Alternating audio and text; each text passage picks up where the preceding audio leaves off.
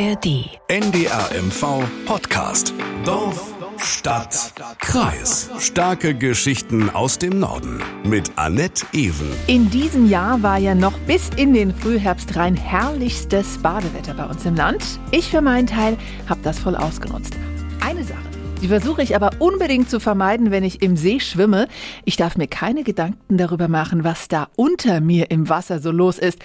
Ist wahrscheinlich irrational, aber ich denke dann an irgendwelche, ne, wahrscheinlich können Sie streichen. Ist irrational, ich denke an irgendwelche Riesenfische, Schlingpflanzen oder irgend so ein Quatsch. Vielleicht kennen Sie ja solche Gedanken. Jedenfalls, in unseren Seen sind noch ganz andere Sachen als Fische und Pflanzen. Was das ist, darüber spreche ich heute und damit begrüße ich Sie zu Dorf, Stadt, Kreis, starke Geschichten aus dem Norden. Wir sprechen kompakt, informativ und unterhaltsam über Themen, die direkt vor unserer Haustür spielen. Zu hören auch in der kostenlosen App der ARD Audiothek. Also, Seen haben wir ja massig im Land. Sieben davon sind allein in Schwerin. Und zu denen gibt es viel zu erzählen. Und das macht mein Kollege aus dem Mecklenburg-Studio in Schwerin, Christoph Lose. Hallo, Christoph. Moin. Also zum Hintergrund der Geschichte müssen wir vielleicht erst noch mal eine Sache erklären. Mindestens einmal im Monat übt die Taucherstaffel der Landespolizei tauchen. Christoph, du korrigierst mich, wenn ich Quatsch erzähle. Das Alles ist gut. soweit richtig, ne? So. Ja, das passt. Also, die müssen das machen, weil sie sonst ihren Tauchschein verlieren. So, und wenn sie da schon mal unter Wasser sind, in einem der Schweriner Seen, dann holen sie auch direkt Sachen raus, die da nicht hingehören. Richtig? Das ist richtig. So, und die Taucher finden da alles Mögliche. Überall ist Dreck. Überall, wo Gewässer sind, wo Menschen sind, ist Müll, ist Dreck, ist Joghurtbecher. Da unten liegen so viele Joghurtbecher. Wenn wir da jetzt noch weitermachen, ja, also haben wir hier noch, haben wir noch fünf Wochen zu tun, ja. So, das war der Polizeitaucher Jannis Glöde. Normaler Müll ist die eine Sache, aber Christoph, was schwimmt da noch alles in den Seen rum? Also wenn ich die Polizeitaucher bei der Arbeit gesehen habe oder auch meistens auch Fluchen gehört habe, Mhm. dann lag das daran, dass das alles tief im Schlick und im Schlamm des Seebodens steckte, was die da rausgeholt haben. Also richtige schwere Arbeit, was die da machen, ne? Ja, also die haben normalerweise Luft für eine Stunde Mhm. oder sowas. Das hat meistens nicht gereicht. Die waren vorher durch, weil sie so viel geatmet haben, weil das so anstrengend war. Ach, Wahnsinn. So, also, was alles ist in den Schweriner Seen? Wie kommt es da rein und wie vor allem wieder raus? Oder was machen wir damit, dass wir wissen, was da wo liegt? Das alles klären wir heute, Christoph. Und wir haben uns im Vorfeld auch schon mal natürlich über dieses Thema unterhalten. Und so viel kann ich schon mal versprechen. Wir gehen tief in die Schweriner Geschichte rein. Also bevor wir weitermachen, erstmal müssen wir vielleicht klären, über welche Schweriner Seen reden wir. Sieben gibt es insgesamt. Äh, Für diejenigen, die jetzt nicht den Stadtplan vom inneren Auge haben, Christoph, sag mal, über welche Seen reden wir hier? Ja gut, also sieben hat Schwerin. Ich fange mal beim größten an. Das ist der Schweriner See. Ist namensgebend für beides. Ähm, das ist der viertgrößte Binnensee in Deutschland. Und der ist über einen Kanal mit dem Ziegelsee verbunden. Das ist so ein zweigeteilter See, der hat einen Innen- und Außensee, da ja, läuft so eine Landzunge durch. Die beiden Seen liegen so im Nordosten der Stadt. Südlich vom Stadtzentrum ist dann noch der Ostdorfer See. Und wichtig bei diesen Seen ist, die sind wirklich mitten in der Stadt. Also da sind Häuser dran gebaut, da laufen die Straßen lang. Das ist keine Entfernung von Ja. Mensch zu Wasser. Du warst ja auch bei einer dieser Tauchübungen dabei. Ähm, Ich glaube, auch Terrassenstühle wurden da rausgezogen, all so ein Kram. Die Bilder dazu, die können Sie sich übrigens auf ndr.de-mv anschauen. Wir haben die Übung nämlich für das Nordmagazin und auch für NDR1 Radio MV begleitet. Die Links dazu finden Sie auch in den Shownotes, also in den Infos zur Folge. Also nochmal, was haben die jetzt neben Joghurtbechern und Terrassenstühlen, was haben die denn da gefunden, die Taucher? Also bei der zweiten Übung, bei der ich war, haben die so einen Filter einer alten ABC-Schutzmaske gefunden. Also umgangssprachlich kennt man das als Gasmaske, wie man das aus Filmen Okay. oder sowas mal gesehen hat. Und auf diesem runden Objekt, auf diesem Filter, waren Zahlen und Buchstaben eingestanzt. Da stand RL1 und ja, ein bisschen woanders noch 38/6. Das heißt? Das haben wir ein bisschen gegoogelt und dann hat sich gezeigt, dass das Ding wohl 70 Jahre alt war, oder vor 70 Jahren zumindest hergestellt wurde.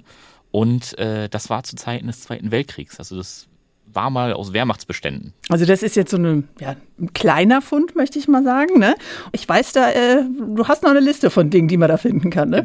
Eine ganze Liste, da gab es wirklich viel. Ähm, die Terrassenstühle waren das Faszinierendste oder das Größte. Ach, so viele, ne? Das muss ja ein ganzes Set gewesen sein, Es, was es, die da reingeworfen es war haben. Mhm. ein ganzes Set und es war auch noch mit so einem übergroßen Fahrradschloss alles zusammen verbunden. Das mussten die mit dem. Bolzenschneider im Wasser auftrennen. Also es war, Wahnsinn. Was da aber auch drin ist, das ähm, hat man noch gehört, das ist nicht nur der Müll aus den letzten zehn Jahren. Also die Menschheit ist wohl schon ein bisschen länger auf den Gedanken gekommen, dass man unter der Wasseroberfläche schnell Sachen entsorgen kann. Aus den Augen, aus dem Sinn, ne? Also genau, ja, ich schmeiß das da rein, dann habe ich ein paar Wellen und dann sehe ich es nie wieder. Was die Recherche gezeigt hat, war, dieser Filter war so der Anfang. Da liegt wirklich viel Zeug aus dem Zweiten Weltkrieg oder aus der Zeit nach dem Zweiten Weltkrieg. Ja, das sind also einfach nur Gegenstände, Gegenstände im Wasser mit Bezug mhm. zur NS-Zeit. Eine Hitlerbüste oder irgendwas, wo ähm, ein Teller, wo ein Hakenkreuz eingeprägt war oder so. So Alltagsgegenstände? Sind, genau, Dinge, mhm. die man zu Hause hat, okay. die da mal gefunden wurden. Und zum Zweiten sind das Munition und Sprengstoffe. Also da ist wirklich einiges im Wasser. Das ist, hat mit dem Ende des Zweiten Weltkriegs zu tun. Und das Problem ist, das, was da im Wasser ist, das gammelt und rostet halt seit Jahren vor sich hin. Und Metall wird nicht besser, wenn das da im Wasser ist. Und das sind alles Mechanismen. Und je länger die da drin sind, wird es natürlich auch gefährlicher, wenn die irgendwann mal bewegt werden oder wenn da eine Erschütterung drankommt, wenn einer drauftritt. Das heißt, also es gibt, kann man grob einteilen in gefährliche und ungefährliche Sachen, die da im, im See schwimmen. Diese gefährlichen Sachen, die du erwähnt hast, die sind wahrscheinlich auch im Zusammenhang dann mit diesen Tauchen verboten Schildern am Ziegelinnensee? Genau, das hängt miteinander zusammen. Gerade weil ja. am Ziegelinnensee ähm, besonders viel mal entsorgt wurde. Da hängen wirklich die Schilder und das ist auch, da ist auch schon jemand gestorben auf der Suche nach Sachen. Da muss man vorsichtig sein. Also man sollte sich dran halten. Diese Schilder. Das ist deutlich zu empfehlen. Wenn okay. da steht nicht tauchen, dann sollte man nicht tauchen. Die Seen, da darf man schwimmen. Da darf man auch mit dem Boot drüber genau, fahren. Genau, das wollte ich nämlich auch gerade fragen. Die Badestellen sind aber sicher, oder? Die Badestellen sind sicher. Okay. Also man muss jetzt hier nicht mit Helm und Weste schwimmen gehen oder mhm. sowas. Nur wenn da steht, also nicht 20 Meter tief tauchen, sollte man sich dran halten. Okay, ergibt alles Sinn, was da an Verboten steht. Äh, woher wissen denn die Behörden, ähm, ja, oder die Kampfmittelräumdienste, wunderbares Wort, ähm, wo diese ganzen Sachen versunken sind? Da müssen wir so eine kleine Zeitreise machen zum Ende des Zweiten Weltkriegs hin. Oha. Es gab immer noch Truppenverbände hier in Mecklenburg-Vorpommern viel. Also das war quasi der letzte Bereich, der noch nicht kapituliert hatte hier. Ja, von Osten kamen die Russen, von Westen kamen die Engländer und Amerikaner. Und die Soldaten hatten ein großes Interesse daran, in die englische oder amerikanische Kriegsgefangenschaft zu geraten. Und nicht, und nicht in die, in die russische. Mhm. Genau. Also sind die auch alle, die noch da waren, haben sich alle Richtung Westen bewegt. So, und wenn man sich jetzt von Ost nach West, Richtung durch Mecklenburg-Vorpommern bewegt, dann kommt man irgendwann auf den Schweriner See und muss da rum. Das ist der nächste Aspekt der Geschichte. Wenn ich mich jemandem ergeben will, mache ich das ohne Waffen in der Hand. Die muss ich Stimmt, unterwegs ja. irgendwo loswerden. Viele Sachen wurden in den Straßengraben geworfen. Mhm. Also das hat man ähm, die hat, Sachen hat man irgendwann geholt, dass sich da keiner verletzt. Einiges ist aber auch in den Seen gelandet. So, und da hat halt nie einer geguckt. Das wurde da reingeschmissen, ist irgendwann immer tiefer gesunken und ja, die Sachen sind da immer noch. Das heißt, die liegen am Ufer oder in Ufernähe, ne? Also so in Wurfweite wahrscheinlich, ne? Genau, also in der Mitte vom See wird man es nicht unbedingt finden. Also sind es alles einzelne Waffen oder einzelne, was weiß ich, Handgranaten, die dann da rumliegen? Also da ist jetzt nicht so ein Gewehrhaufen, der da unter Wasser mhm. liegt oder sowas, aber das sind so die Sachen, die ich am Ufer finde. Was es auch noch gab, ist, das ist hier am Ziegelinnensee. Dort sind Sachen nicht nur von einzelnen Leuten reingeworfen worden, sondern wurden systematisch in einer koordinierten Aktion versenkt. Heißt, Laster ans Ufer oder was und dann rein damit? Da muss man wieder ein bisschen gucken, warum das so war. Als ähm, der Zweite Weltkrieg zu Ende war, haben die Besatzungsmächte sich ja überlegt, okay, jetzt müssen hier ja viele, viele Kriegsmaterialien müssen einfach weg. Die Bevölkerung sollte entmilitarisiert werden, also die sollten keine Waffen mehr sein, oder? Genau, man mhm. hat jetzt gerade ein paar Jahre damit verbracht, Krieg gegeneinander zu führen und aufeinander geschossen und ja. wusste nicht, wie viel Groll und wie viele Vorurteile da sind. Und ähm, ja, das Einfachste, um es wieder unbrauchbar zu machen, war, ich versenke es im See. Wieder aus den Augen, aus dem Sinn, ne? Genau, da wurden dann ja Frachtkähne, Schuten rangeschafft. Ach. Die wurden vollgeladen, in die Mitte vom See gezogen, so und dann gesprengt, Stöpsel gezogen, je nachdem. Auf jeden Fall sind die Sachen dann gesammelt untergegangen. Und das ist dann nicht nur das einfache Thema, dass das die Handgranaten oder mal das Gewehr ist, mhm. sondern da waren dann auch Geschosse und Artilleriegeschosse, Panzergeschosse und größere Sachen drauf. Und da muss man dann sagen, die Sachen liegen in der Seemitte mhm. und die liegen konzentrierter in der Seemitte. Aber das bleibt ja da unten, ne? Ja, das, also taucht, das, kommt, das taucht ja nicht auf. Genau, also die Geschosse schwimmen jetzt nicht einfach so an die Oberfläche. Das ist das Gute und die sinken auch immer tiefer in den Schlick. Es liegen gefährliche Sachen am Grund, aber äh, für uns als Schwimmer sind sie, sind sie nicht gefährlich. Das ist ja schon mal beruhigend. Nochmal vielleicht zu den Alltagsgegenständen, die du erwähnt hast. Dolche, gut, ist jetzt kein Alltagsgegenstand, aber, aber Büsten, solche kleineren Sachen. Wie sind die denn in die Seen gekommen? Genau, dann machen wir mal ein bisschen mit der Zeitreise weiter. Ja. Denn ähm, der Zweite Weltkrieg war vorbei. So, Mai 1945. Hm? Man hatte sich ergeben. Und Schwerin, hier waren zuerst die amerikanischen Truppen ab Mai 1945 und ab Juni dann englische Soldaten. So, das waren die Westalliierten, da hatte man nicht so viele Ängste. Die sind aber irgendwann abgezogen und ab Juli 1945 kamen dann die Russen. Und da hat man dann festgestellt, okay, man muss viele Sachen anders machen. Also ich habe mit dem Stadtarchivar Bernd Kasten gesprochen Ja. und der hat gesagt, das war überlebenswichtig für die Menschen, dass man alles, was einen Bezug zur, ja, zur NS-Zeit hat, los wird. Weil die Russen sind in die Häuser rein, haben dann Geschirr mit Hakenkreuzen gesehen.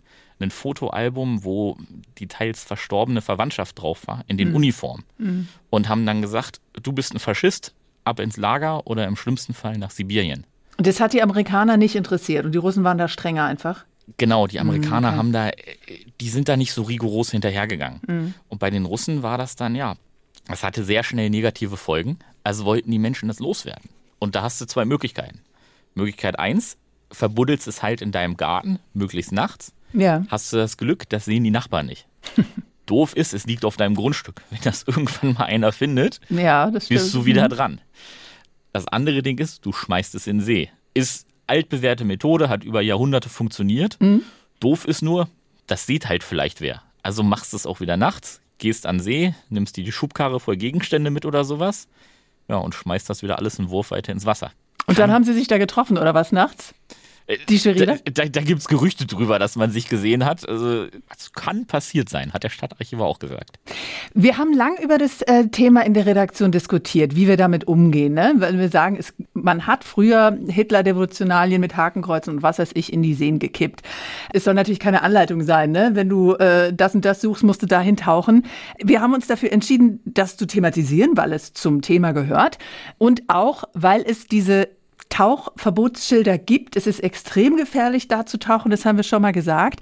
Man macht sich auch strafbar und man riskiert ja auch sein Leben. Ja, das zum einen. Und das andere ist halt auch, das ist jetzt nicht so, als ob man da sofort was finden könnte. Also besonders die Uferbereiche sind mal geräumt worden. Mitten Okay. in Schwerin ist der Pfaffenteich, der ist sauber gemacht worden, da ist nichts mehr drin, der ist auch nicht tief. Also ich glaube, man gewinnt eher im Lotto, als dass man da jetzt am Ufer beim Spaziergang was findet.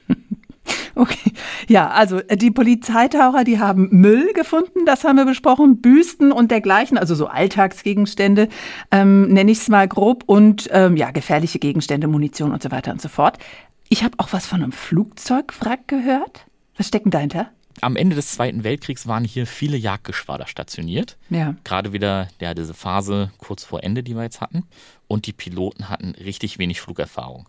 Also der Stadtarchivar Kasten hat das wunderbar gesagt. Er meinte, dass die teilweise zehn Flugstunden hatten Oh und abgeschossen sind, bevor sie den Feind überhaupt gesehen haben. So, und wenn du viele Seen um eine Stadt herum hast, dann kann es auch mal passieren, dass dann das Flugzeugwrack halt nicht auf Land landet, Mhm. sondern in dem See. Man hat aber auch nicht versucht, die dann rauszuholen, irgendwie nach dem Krieg oder so. Naja, also erstmal musst du ja wissen, wo die Flugzeuge sind. Ja, das stimmt.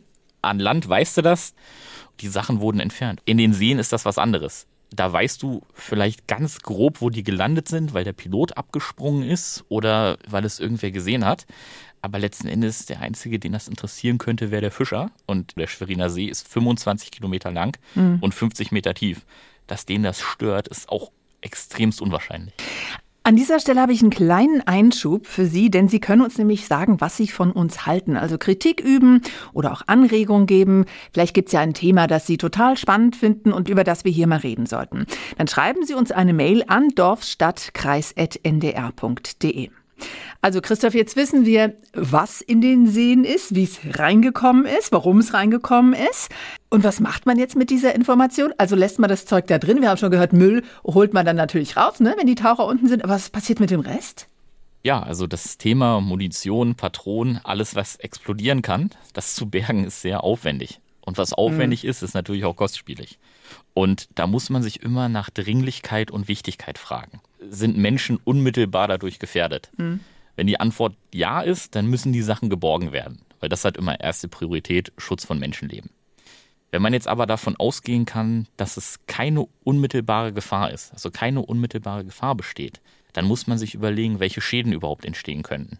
Also ein Geschoss, was in 20 Metern Tiefe liegt, im Wasser, selbst wenn das umsetzt, Das- Umsetzt heißt explodieren, oder genau, was? Mhm. genau. Selbst wenn das explodiert, da ähm, das kriegt man nicht unbedingt mit und das macht nichts kaputt. Wenn ich überlege, dass du erzählt hast, ist, äh, wie anstrengend das ist für die Taucher, da Sachen rauszuziehen, ne, mit Pflanzen und Schlick und was weiß ich. Und das war ja schon bei den Terrassenstühlen so. Und wenn ich mir dann überlege, dass das irgendetwas Gefährliches ist, was bei Erschütterung explodieren kann, das ist ja ein wahnsinniger Aufwand dann. Für etwas, das eigentlich ja niemanden stört, ne? Genau, also das muss nicht nur rausgeholt werden, das Mhm. schwere Ding, das muss vorher entschärft werden. Ach, das muss, ja klar, muss vorher entschärft werden. so ja. bei schlechter Sicht und alles weitere. Also ein aufwendiges und gefährliches Verfahren. Manchmal ist der Aufwand zu groß, um das jetzt zu Ja. räumen. Muss man Kosten-Nutzen abwägen, ne? Das ist es, worauf es am Ende hinausläuft. Klar, ne? Tauchen, wie gesagt, sollte man da wirklich vermeiden. Aber wenn äh, das normale Tagesgeschäft in Anführungsstrichen heißt äh, Schwimmen und Baden und mit einem Boot entlang schippern, wenn das gegeben ist, ja dann sei es drum, ne? Genau. Und wir haben jetzt ja von den Kampfflugzeugen gesprochen, die da liegen. Ja. Aus dem Zweiten Weltkrieg. Da gibt es Vermutungen, da wurde noch keins gefunden. Man weiß aber, dass ein Kampfflugzeug im Schweriner See liegt. Das ist in den 50er Jahren abgestürzt. Das ist eine russische MiG. Muss wohl ein Unfall, technischer Defekt oder so gewesen sein. Findet man auch Videos auf YouTube von, von dem Flugzeug, wie es unter Wasser ist. Denn ähm, Tauchschulen oder sowas bieten auch Ausflüge dahin an. Aber wirklich? Genau, also wenn man jetzt das Gerücht hört von einem Kampfflugzeug im Schweriner See, Das kann ich stimmt. sagen, ist so, genau. wenn es jetzt ein Flugzeug aus dem Zweiten Weltkrieg sein soll, das wissen wir noch nicht. Mhm. Aber die Polizeitaucher suchen weiter. Also sie, ich war jetzt bei einer Suche dabei, da wurde mit einem Sonar gesucht Mhm. und ähm, da hat man ein Objekt gefunden, was etwas sein könnte, ist getaucht, konnte aber unter Wasser nicht sehen. Okay. Es ist Sommer, auch Algen im Wasser. Blühen. Schlechte Sicht, ne? Genau, Mhm. die haben nichts gesehen da unten. Und ähm, die Polizeitaucher wollen das jetzt so im November nochmal angehen, da nochmal zu gucken und schauen, ob sie was finden. Aber ich will nicht zu viel Hoffnung wecken. Beim letzten Mal, als sie da waren, haben sie so ein verrostetes Ruder von einem Boot mit hochgeholt. Die Ja. Hoffnung ist da, aber mal schauen. Der Stadtarchivar ist sich sicher, da liegt was in den Seen. Wahrscheinlich sogar im großen Schweriner See. ja. Nur ob man sie jemals findet, das wird die Zeit zeigen.